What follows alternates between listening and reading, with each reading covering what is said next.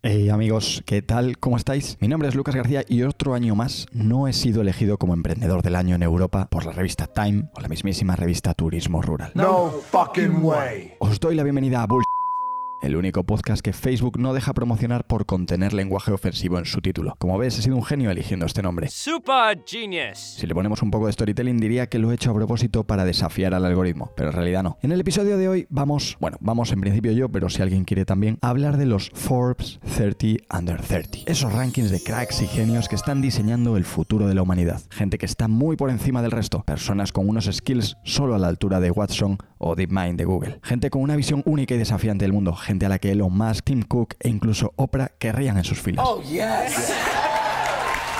Cuando llegas a los 25 y ya has lanzado pues 10, 15, 20 proyectos de dudoso éxito, pero gran storytelling, empezar a salir en publicaciones tipo los mejores emprendedores menores de 30, los 9 emprendedores más influyentes, las 10 personas que están cambiando el ecosistema digital, ya puedes decir que estás a un solo pasito de Dios, algo que el resto de los mortales solo podemos ver desde muy lejos. Entrevistas en televisión, anuncios en Instagram andando por la calle, fotos inéditas en tu nuevo jet privado, lives llenos de gente reflexionando sobre la vida o canales de YouTube hablando de cómo ganaste tu primer millón. Que oye, quizás era más interesante cómo perdiste tu primer millón, pero hablar del fracaso para gente como esta está de moda. Tú, que sueñas con estar en esos rankings, solo te puedo decir que lo vas a tener realmente complicado, casi imposible. Eso está a la altura de unos pocos mortales. Pero, sin embargo, te puedo dar un tip. Please hold for a very important.